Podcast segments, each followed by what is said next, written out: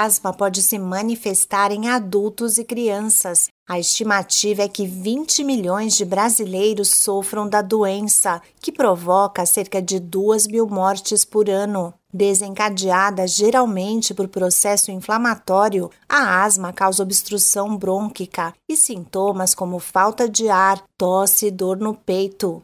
O tratamento é essencial para controlar as crises e melhorar a qualidade de vida do paciente. Eu sou a Sig Eichmeier e no Saúde e Bem-Estar de hoje converso com o alergista e pneumologista José Ângelo Riso, membro do Departamento Científico de Asma da Associação Brasileira de Alergia e Imunologia, ASBAI.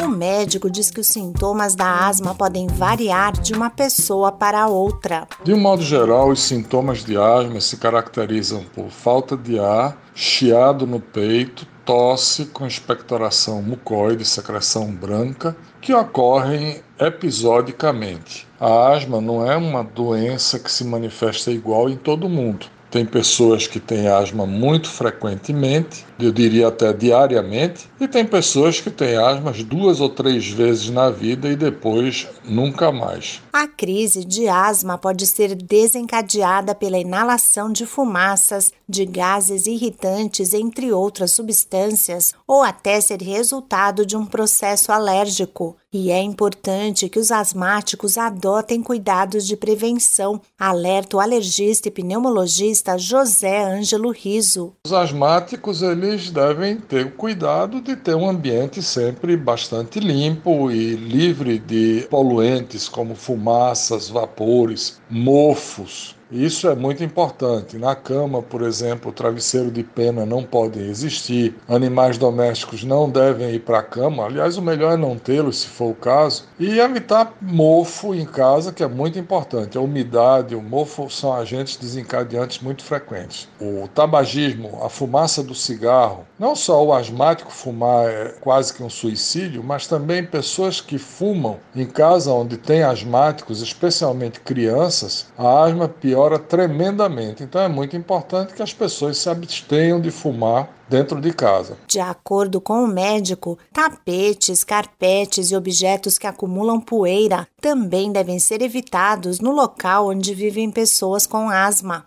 Outro cuidado importante é seguir corretamente o tratamento, que teve diversos avanços nos últimos anos. Em primeiro lugar, avanços na compreensão da doença, de como a doença ocorre e como ela pode afetar a vida das pessoas. Em segundo lugar, alguns medicamentos novos chamados biológicos ou imunobiológicos eles têm surgido e naqueles casos de asma grave, em que o paciente tem a doença mal controlada, apesar de estar usando uma quantidade grande de medicação, esses medicamentos em muitos desses indivíduos ajudam a controlar a asma. São medicações caras, e que, de um modo geral, não são fornecidas pelo sistema de saúde, seja público, seja privado.